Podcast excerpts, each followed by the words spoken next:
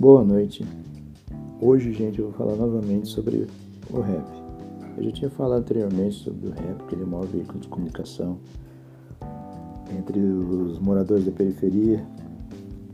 Mas vou falar sobre liberdade de expressão dentro do rap, que reivindica, denuncia o que está errado, né? O rap é um tipo de música reivindicatória e de denúncia o rap relata também o dia a dia, o cotidiano violento das grandes periferias e as consequências graves que a vida do crime traz para quem ingressa nela.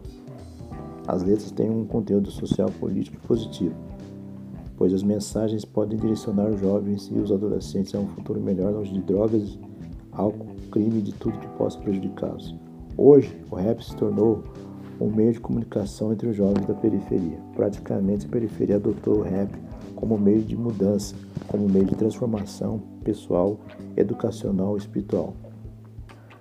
Alguns tempos atrás, o rap foi criticado por alguns meios de comunicação por causa de suas letras recheadas de palavrões, de incentivo ao crime e ao uso de álcool e drogas. E quase fomos banidos das rádios e de outros meios de comunicação por causa disso. Hoje temos grupos de rap com letras boas, inteligentes, com a missão de educar e de transformar a vida das pessoas, que às vezes precisam de uma palavra de incentivo, de autoestima, de paz, de fé e esperança. Então, gente, tá aí um pouco do conhecimento que eu tenho sobre o rap. E durante a semana estarei falando mais a respeito do hip hop, o rap e vou focar também no grafite também, que é um dos elementos do hip hop. A todos vocês, meu boa noite, fiquem com Deus.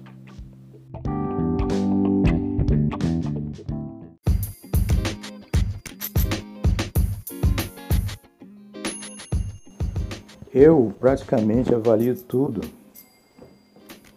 antes de gravar qualquer música, qualquer, qualquer rap. Depois eu faço o meu julgamento a respeito do que eu ouço, né? Nos dias de hoje, precisamos tomar muito cuidado, mas muito cuidado no que falamos o que dizemos, pois o público hoje em dia, gente, público-alvo que ouve as nossas músicas é composto do, por jovens, adolescentes, mães e pais, e eles não gostariam de ver cantar músicas que influenciam seus filhos a, e filhos a consumirem drogas e cometerem crimes, né? Seria um erro a gente passar uma mensagem dessa para pessoas que estão em formação educacional. O rap, tem, o rap deve ter esses cuidados, deve ser feito com a ideia de passar mensagens positivas e não negativas. A gente tem que mostrar o lado da gente positivo, não negativo.